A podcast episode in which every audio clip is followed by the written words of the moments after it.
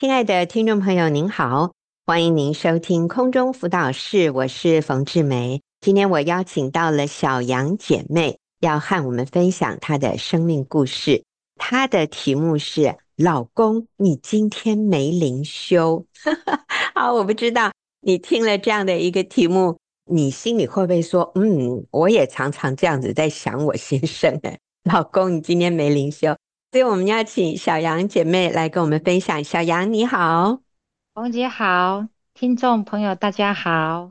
是，老公你今天没灵修啊？可见得你先生是主内的基督徒，那你也是。我想你应该很看重灵修。我想很多姐妹跟你一样，有的时候我们就会去注意，哎呀，他有没有在家里做好的榜样啊？哎呀，他这样子。是不是能够让我可以放心的跟随他，让他带领我们的家庭？我想这是很多敬畏神的姐妹心里面很看重的一件事。我们就慢慢的来听小杨跟我们分享他的家庭情况，有几个孩子，然后再看上帝是如何慢慢的改变他的。好，小杨，我们就请你开始分享。我有六位孩子。分别年龄为二十八岁、二十六、二十三、二十、十七和十五岁。有趣的是，每当老一辈的人听说我有六个孩子时，总是以为我在努力拼儿子。然而，我老大就是儿子，这让他们感到相当困惑，又误以为我之所以有这么多的孩子是为了生女儿。但实际上，我有两个女儿，其中老二就是女孩。当初我和先生的计划仅是要生两个孩子，但是当我意外怀了老三，在怀孕老三的同时，我们有机会参加了由真善美讲座举办的家庭营。在那个营会中，我看到一对牧师夫妇带着他们的十一个孩子共同参与服事，这让我和先生深感羡慕。我们决定选择在家中自学的方式来教育孩子。也对孩子的数目不再自我设限，正如圣经诗篇一百二十七篇三到五节所说：“儿女是上帝所赐的产业，所怀的胎是他所给的赏赐。年轻时生的儿女，就像勇士手中的剑，满怀希望。箭袋充满的人是有福的。当他们站在城门口时，与仇敌辩论，必不致蒙羞。”我们深信儿女是神的赐福，而非负担。虽然有时我们担心经济问题，但神的恩典从未缺乏。正如在家庭营中，我们问牧师夫妇：“这么多的孩子怎么养得起？”他们回答说：“当我们按照神的真理而行，他必会在需要的时候供应足够的恩典。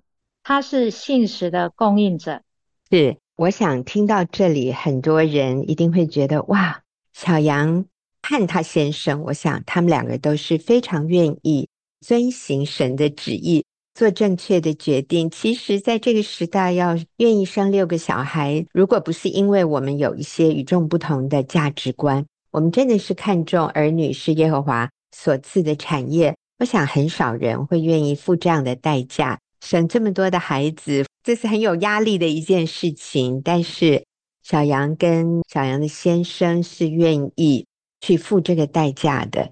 但是我们就看到说，有这么正确的价值观，做了这么多正确的决定，但有没有可能一个敬虔的富人，我们仍然有一些盲点呢？我们在生命里面仍然有一些地方需要成长的。我想这是有可能的，所以我们就听听，在一个这么完美的婚姻家庭的架构里面，这位敬虔爱主的母亲，她发现，就是小杨发现，其实还有一些地方是需要被上帝调整的。OK，小杨，我们就请你继续。过去我是人人称谢的妇人。先生对家庭负责，没有不良嗜好，爱妻子，爱孩子，也有六个乖巧、好品格的孩子。大家总说我是全世界最幸福的女人，还有什么好不知足？但在我里面就是有很多的不满足。我们是在家自学的家庭，也投入了教会的服事，希望以身作则，培养敬虔的后代。在我国小时期，爸妈需到外地工作，身为老大，照顾弟弟的责任就落在我身上，家里各样大小事都一手包办。结婚后，行动派的我习惯掌控一切，像监视器一样，随时盯着老公、小孩，完成每一件事情。他们事情完成了，我才会放心。但只要没能照着我的方式完成，我焦虑不安的心如同警报器般会一一作响。是，我谢谢小杨姐妹这么谦卑、这么真实的和我们分享她内心的一些想法、一些感受。我觉得跟很多女人一样，我应该是说跟我 原本的个性。有很多地方是很像的。她说：“行动派的我习惯掌控一切，像监视器一样，随时盯着老公、小孩，完成每一件事情。他们完成了，我才会放心。但是只要没有照着我的方式完成，我焦虑不安的心如同警报器一般会一一作响。那我要说，也有可能上帝造我们女人真的。”天生的有一些这样的情况，就是我们认为这是出于爱，这是出于关心，这都是好意，这是我的天职，不是吗？我的职责就是要 make sure，就是要确定家里一切都按照次序，而且我知道什么对你们是最好的，像几时起床，几时出门，出门。要带什么东西，然后小孩出门前还要叮咛再三，要喝水哦，夹克要穿起来，然后点点点。我们对小孩这样，我们对先生也常常会这样。可是呢，当我们这样的时候，其实第一个我们自己很焦虑，第二我们的先生小孩也会很有压力耶。所以小杨，你是不是这样？你就会。给他们很多的叮咛，很多的提醒，是会成为一个很唠叨的爸妈。是，好，那你就举例。我会要求老公要有稳定的读经灵修生活，如果他没有完成，我眼神就会带着锐利的杀气说：“老公，你今天都没有读经，还看这么多属世界的新闻，都没有好榜样。”老公下班回来都会先到厨房抱抱我。我总会甩开他，不领情地说：“你是没看到我在忙吗？”这些不敬重先生的态度，孩子们都看在眼里。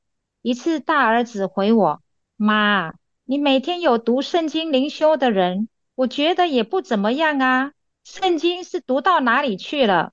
我对儿子的提醒感到生气、羞愧、不舒服，陷入负面情绪，久久无法释怀。是。这个大儿子有点看不下去了，所以就跟妈妈说：“你圣经是读到哪里去了？”哎，我在想哈，这句话有可能哈哈哈，在过去他也听到妈妈对爸爸这样说，或者对小孩这样说，所以今天他把相同的话拿来回敬妈妈啊。小杨，我问一下，当你大儿子讲这样的话的时候，他几岁呀？那个时候好像。十八九岁，是各位，你看，当你的孩子慢慢到了十八九岁，已经成年了，到这个年龄的时候，孩子就会告诉你真相哦。他们比较不会客气的，所以孩子的话我们要仔细认真的听。小杨是说，我对儿子的提醒感到生气、羞愧、不舒服。陷入负面情绪，久久无法释怀。那你当时的感觉，可能你心里会说：“我不是这样，是吗？”我是为爸爸好，我是为你们好。对，我是为你们好，你们怎么都不领情呢？我们会觉得自己好被冤枉，好被误解哦。哇，气得会想哭诶，觉得好委屈哦。我的努力，你们都不领情。但是感谢主，诶，上帝并没有弃我们于不顾，所以后来小杨发生了什么事？四年前，本想帮助身边有婚姻问题的姐妹，陪伴她们参加学员的参会，并加入了妇女小组。在小组中，透过小组长跟姐妹们敞开的分享，好多的举证与生命的榜样，打开了我的自省之旅。我渐渐看见自己的问题所在。信主这么多年了，我依然不明白我跟基督的关系。例如，在预备这篇见证的过程中，很焦虑，陷入自我比较与定罪中。但真理提醒我，不需要十项全能。我家基督就是完整有意义的人生。我根本不需要用什么来证明我的价值。我孩子、我丈夫的表现不是我的成绩单，我的表现也不等于我的价值。我在基督里是无价之宝。以前老公放松心情跟小狗逗弄时，我会嘀咕，只会撸狗都不来帮忙；工厂没有订单时，我会控诉，都是你没有好好祷告，所以神不祝福。总希望老公改变来满足我的需要，抚平我内心的不安。但这种错误的期待只会适得其反，让关系紧张有压力。现在我转向与神接轨。在等候中有盼望，操练一次次的交托，我放手，神就接手。现在老公撸狗时，我会停下手边的工作，和他一起与狗轻松的互动。晚上身体虽然很疲惫，也会手牵着手陪老公去巡视工厂。我不需再焦虑，学习不再跟老公讨爱，因为明白神才是我一切需要的源头。嗯。好，所以小杨虽然是信主很多年，但是小杨好谦卑的说，有一件事情他不明白。第一个是他不明白自己在基督里的价值，他还不是那么清楚他与主的关系对他有什么意义。他说：“因为我不明白在基督里的价值，所以我就常常很焦虑。”我好像需要透过有一个完美的表现，才能够确定我是做的对、做的好的。我不知道，我单单只是神的儿女这件事，其实我就已经是无价之宝了。不管外面我的表现，或者我的先生、小孩是不是愿意配合，这个都无损我的价值。他们不是我的成绩单，所以那个自我价值感。安全感、稳定感就从里面自己产生出来。因为当我确定我是神宝贵的儿女，而不是看我表现或者我的家人表现的如何来决定的。所以这是第一个。他又讲到另外一个，他发现神是我一切需要的源头，所以就不需要再跟老公讨爱，也真的可以放松心情去。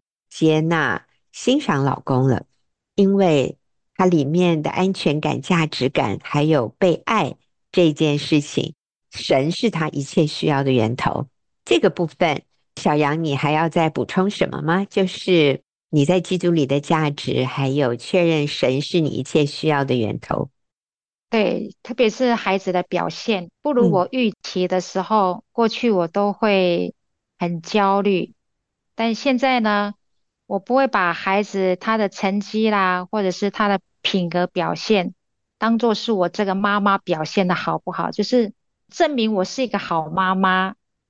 现在我比较可以，就是很释怀的，知道我自己，我在基督里面我已经是被接纳的了。是，所以就算孩子在我的眼中好像没有达到我的标准，似乎是表现的不够好。我都可以接纳他，因为我接纳我自己。是是是，嗯，所以相同的也是这样子看先生，先生也不需要十全十美，因为我我也不完美啊，对不对？所以我也可以接纳他，用他喜欢的方式，用他觉得好的方式来过日子，就是看新闻啊，跟小狗玩啊。以前都会觉得你在浪费时间。应该用这个时间去读圣经的啊，现在我们就说啊，没关系，没关系，这样子很好，很轻松，真好。所以我们休息一会儿啊，等下再回来听小杨的分享。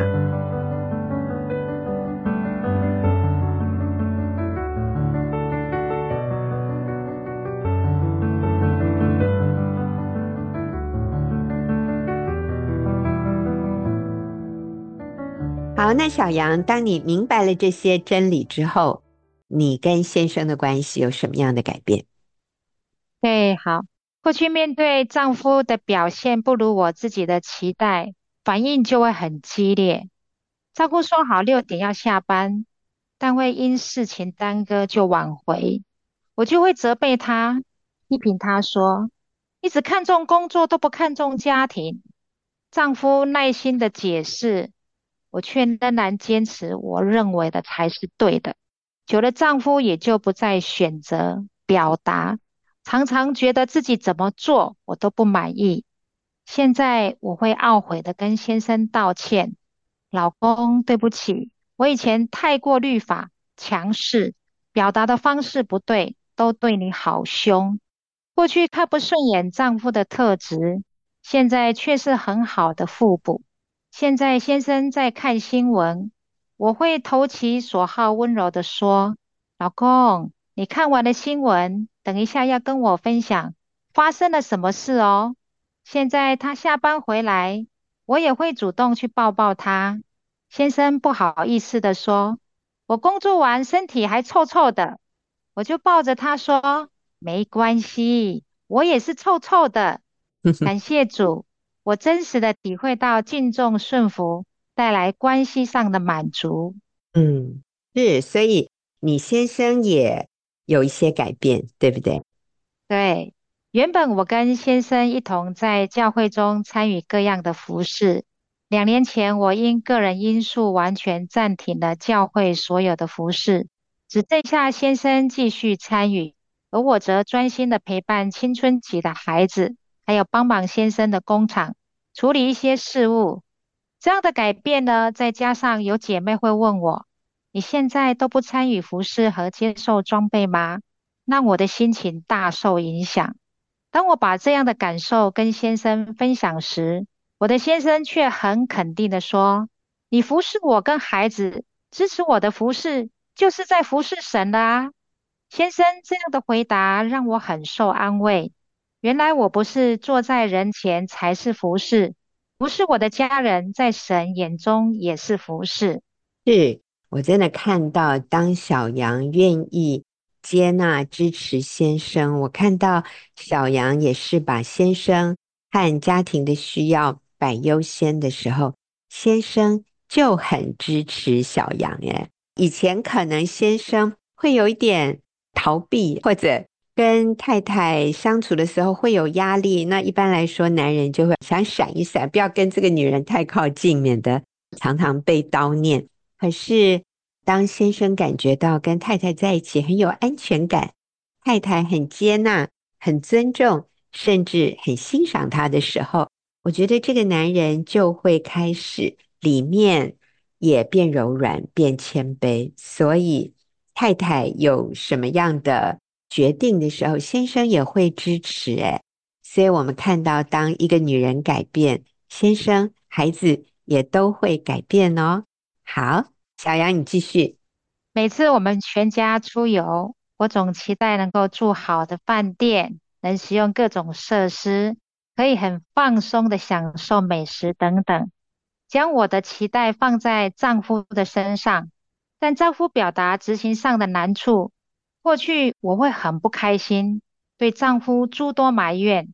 现在我学会放手，信任丈夫的安排，并存着感恩的心去看丈夫张罗的一切。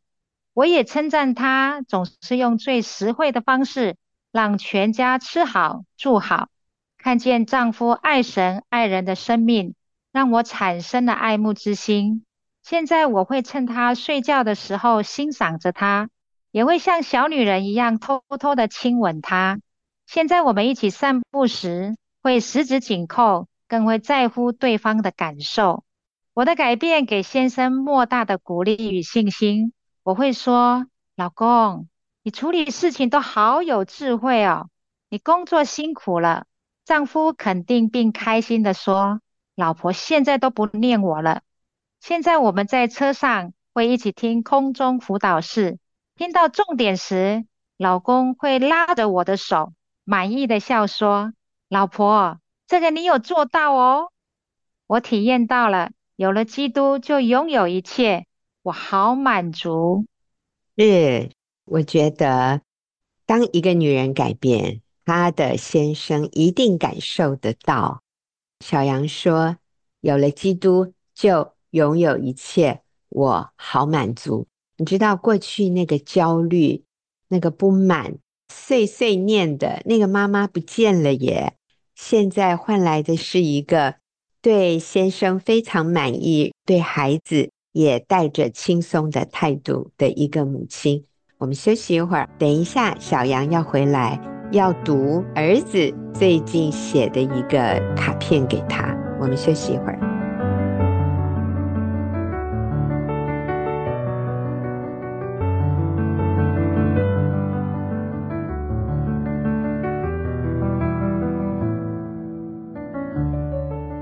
那现在就请小杨跟我们分享二十八岁的儿子去年圣诞节写给你的一封信。去年的圣诞节，收到了二十八岁大儿子亲手写的一封信，让我感到非常的感动。他以一个成熟的角度回应我的生活转变，表达了他对我在家庭中所做的一切的感激之情。我儿子是这样写的：身处生命中不同的季节，参与服饰的角度与面向也会有所不同。妈妈，你放下教会的服饰，把时间跟精力更多的投入在家庭，让我更加能感受到家的温暖和安全感。更具体的来说，是从时间以及优先顺序上，妈妈您的决定让我感受到何谓无条件的爱，因为我不会像姐妹们提早来跟你约时间，要求一对一。我时常会有无理取闹的小情绪。需要随时被你开导，我也不会像小组员们乖乖的按照排好的服事表，自动自发的做该做的事情。我总是需要一再的被提醒。在妈妈的身上，我学到的爱与耐心是无价的宝藏。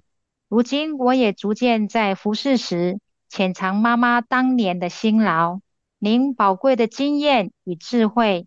引导我在跟随神的道路上不偏左右，流泪撒种的必欢呼收割，撒义种的得实在的果效。感谢妈妈种下对的种子，也付上代价辛勤浇灌。服事对我来说不再是宗教行为，而是对神信心的回应。不管是在人面前的侍奉，还是开放家庭接待弟兄姐妹。或是面对每天的日常琐事，这些都是妈妈和我们的服饰，因为有你在背后强力支持，有您亲自手把手教导我们，有您任劳任怨、无条件舍己。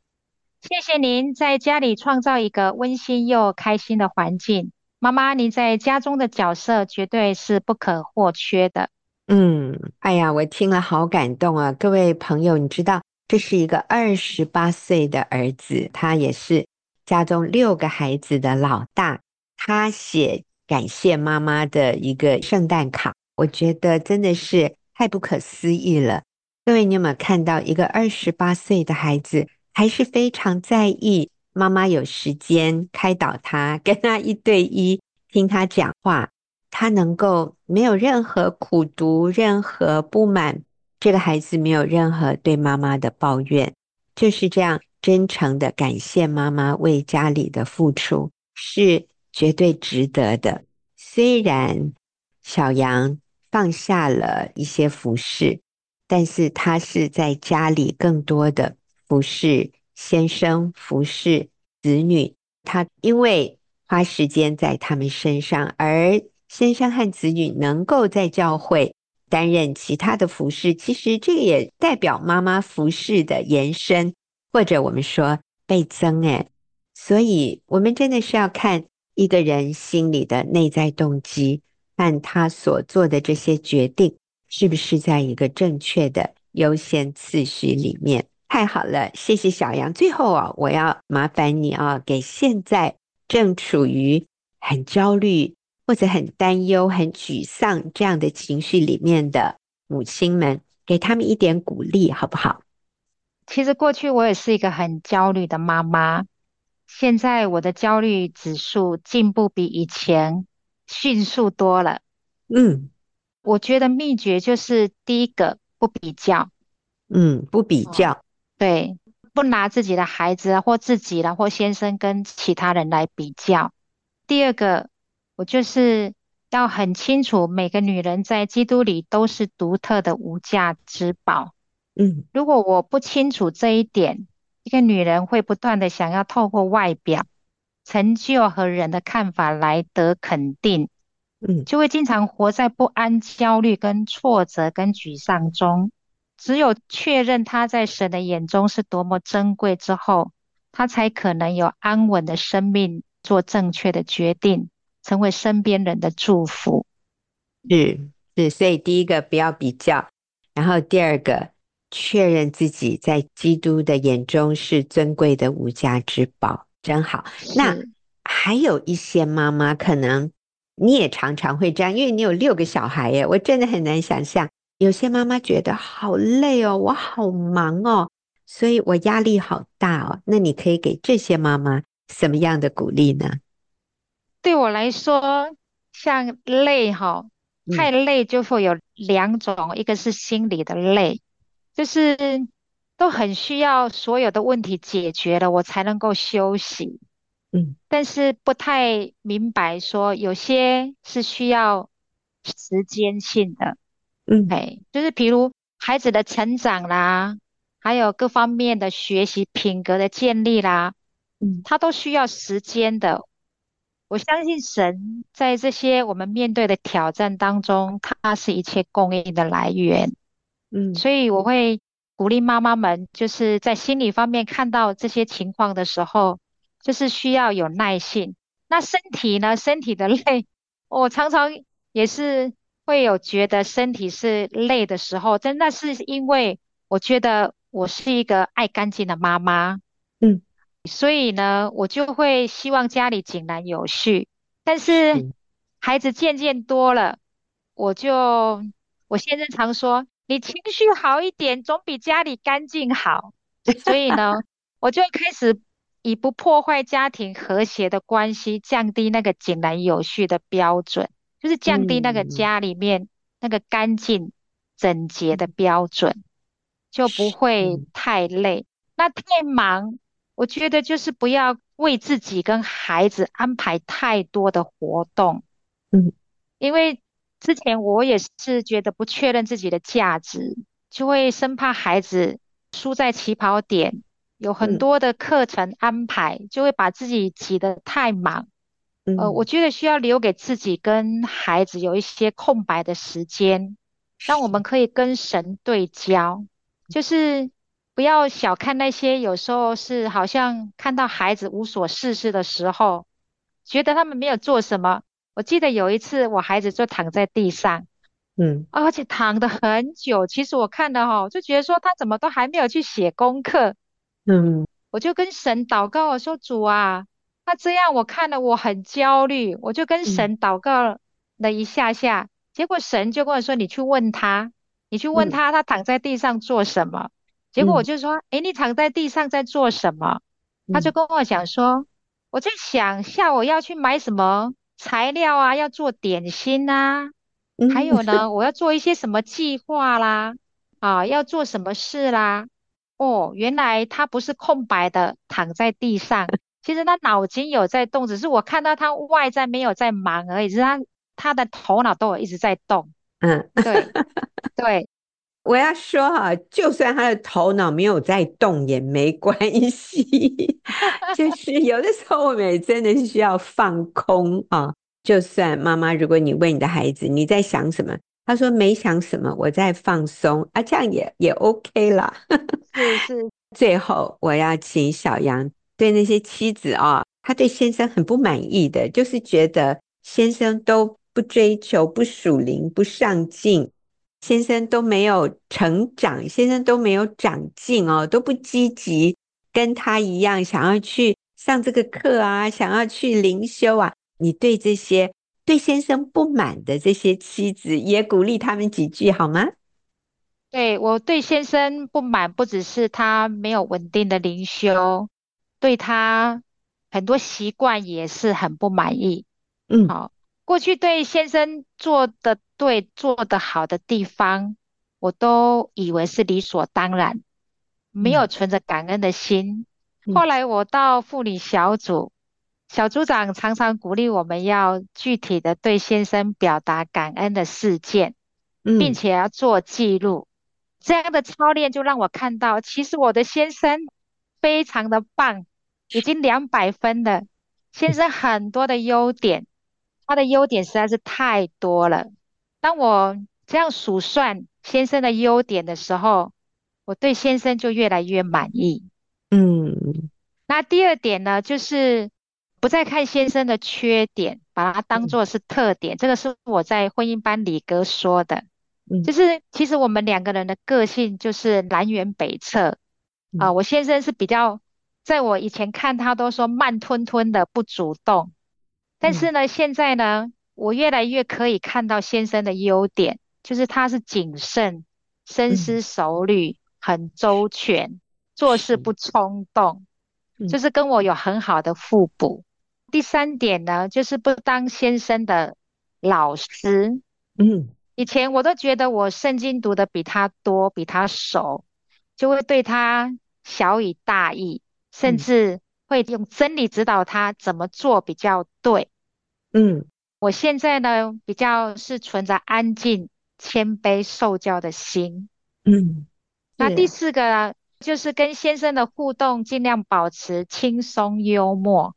嗯，过去我是一个比较律法的妈妈。嗯，但是在小组中。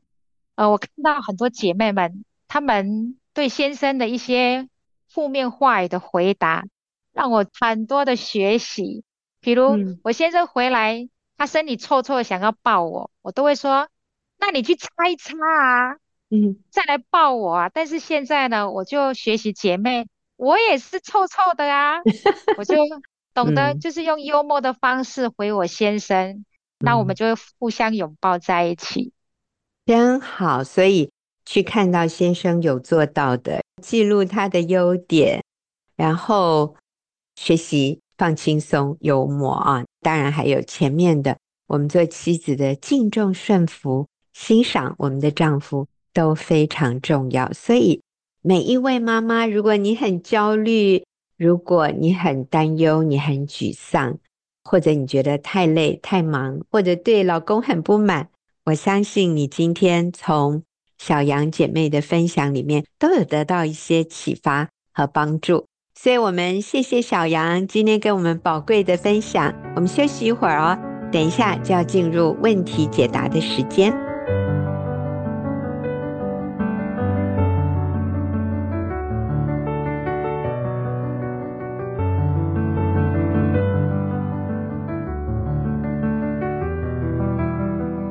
好，那现在进入我们问题解答的时间。我今天请翠婷跟我一起回答问题。翠婷，你好，龙姐好，听众朋友大家好，是好。今天最后这一段时间，其实有两个问题，但是因为他们很类似，所以我就请翠婷一起回答。这个题目呢，是我丈夫外遇还起诉离婚，我自己受伤太重。没有办法跨出那一步怎么办？我在想，他所谓没有办法跨出那一步的意思是去面对或者去表达说我不想离婚。然后另外一个人提问，他说：“我先生已离家，跟外女同住，现在自己要怎么样努力呢？我怎样追回先生呢？”所以两个的情况都是先生都是离家了，然后想要求去，一个是没有办法跨出那一步去挽回婚姻，另外一个是我愿意挽回，但是我该怎么做呢？有点这个意思。那我想可能原则都类似，差不多。那我们就请翠婷来鼓励这两位姐妹。嗯，对，先生外遇离家，然后诉请离婚，这个情况我有陪的一些姐妹、嗯、啊，是这个样子，蛮多的哈。现在。很多都诉诸法律的这样情况，其实这好像是一个，我自己觉得啦，这好像是一个比谁意志比较坚定。嗯、你是要被别人影响呢，还是要影响人？你可以不受影响的，你知道吗？你以为说，哎呀，那个人这么坚定要离婚，我应该是没有希望了啊？嗯、其实不是，只要你坚定啊，有人会说。哦，我真的好难坚定哦，因为他就是这么的不想要这个婚姻，然后又这么的无情，还告上法院，嗯、或者是他都离家了，跟外女住了，我怎么努力呢？这个好像我真的是好像无力挽回的那种，希望渺茫啊。嗯，但你知道吗？如果你认识神，你知道神就是大过这些问题的时候，你真的是不需要。靠自己的能力去挽回，耶，靠自己真的会很害怕的。嗯，我刚刚看到姐妹说，我要怎么样努力，怎么样去追回先生呢？其实有时候我们要勇敢坚定，好，继续表达我继续爱你，这是信心，哎，你知道，这是信心。我不是，我不是靠我自己可以表达的，我这样能够表达，是因为我对神有信心，我知道这是。对对方有益处的事，也是神告诉我，这对我们双方、对我们的家整体都有益处的事情。所以我勇敢的做这件事情，就是信心哦。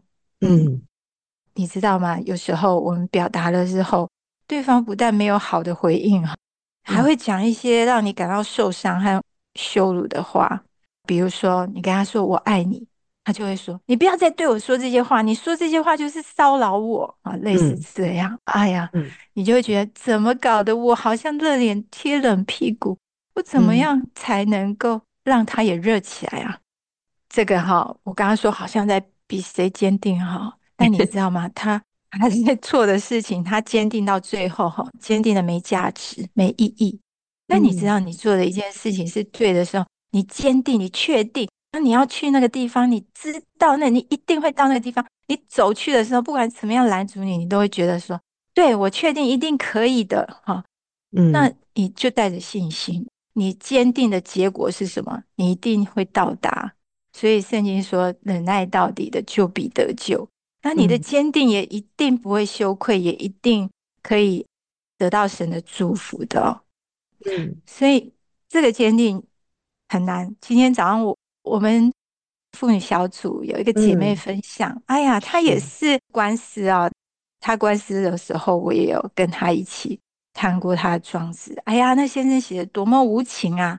可是现在先生跟她好恢复的可好了。谁说打了官司就不能恢复啊？有很多人说，哎呀，你们夫妻关系都已经到法院了啊，这样的关系没有救了。哎，我就要说说这个姐妹。真的是有救哎，嗯，哎呀，不会没救的，嗯，他说哈，他怎么样操练他自己哈，然后他先生每次看到他都面无表情，可是呢，他可以掌握到每一次先生看他，他都可以很精准的对焦他的眼神，而且面带微笑，仿佛整个世纪的等待就为了那几秒钟的演出。他说一切都是值得的。嗯，我知道除了爱的简讯，我也要有爱的行动，让他满满的感受我对他的爱，这样我就可以把他追回来。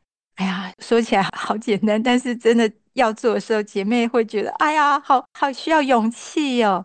可是哈，这个姐妹说，嗯，刚开始你可能会觉得很困难，可是我越多勇敢的去做的时候，哎，我刚开始可能做一点点，一点点，后来我就发现，哎，我越做，我对先生的爱就越多，我的信心就越大。嗯嗯，所以是刚开始是一点点，可能像芥菜种的小信心哦，结果后来就变成一棵大树了哈、哦，嗯、甚至哈、哦、还有想要有不同的突破，去用尽心思做出让先生又惊讶又无法拒绝的爱的行动。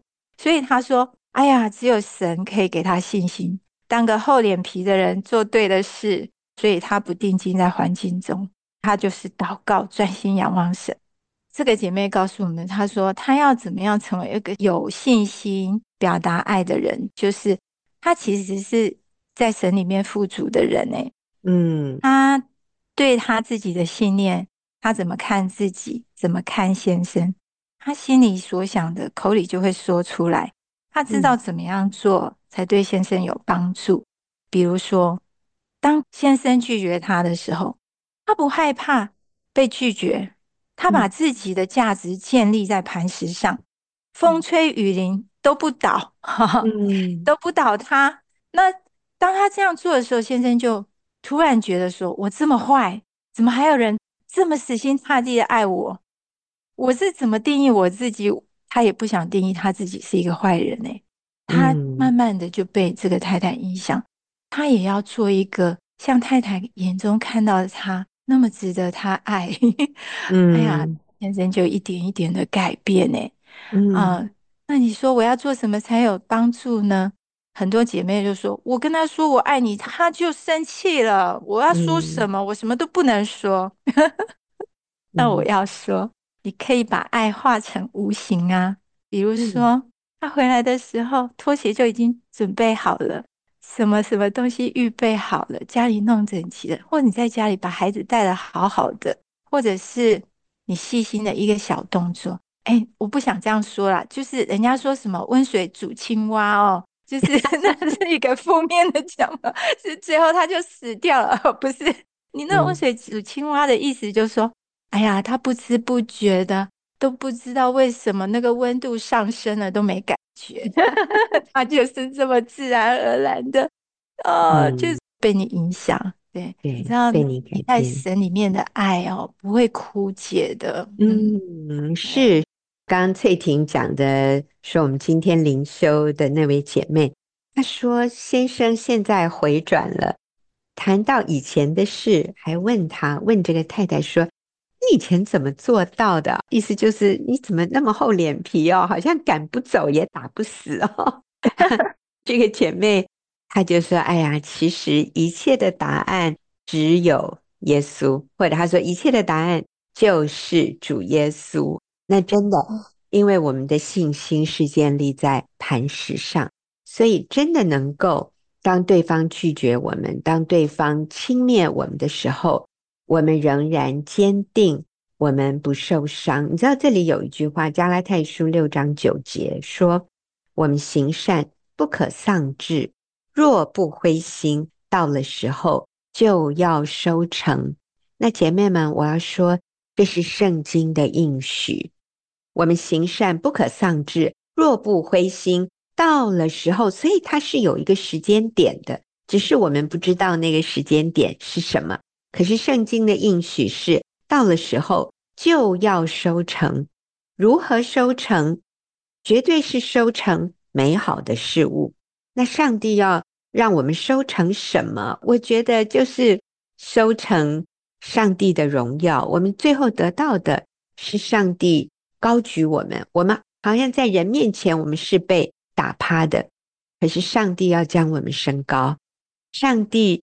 要将荣耀赐给我们，上帝要按照我们所求的回应我们，到了时候就要收成。我觉得是抓住神的这个应许，我们就是继续行善，就是我们继续做对的事，我们继续做帮助关系恢复的事，我们不去做撕裂关系的事，我们不去报复，我们不去。查搜证，然后想要置对方于死地。我们不去破坏关系，我们不去撕裂、毁掉这个关系。我们就是继续做对的事，行善，做对这个关系有建设性的事。我们继续爱先生，我们不背叛他，我们不攻击他，我们不去撕裂、毁掉这个关系。上帝的应许是，到了时候就要收成。所以，就像那位姐妹说的，一切答案就是主耶稣。我们来依靠神，我们就有无比的力量，可以继续走下去。我们今天谢谢听众朋友的收听，也谢谢刚才翠婷给我们的回答。我们就下个礼拜再会。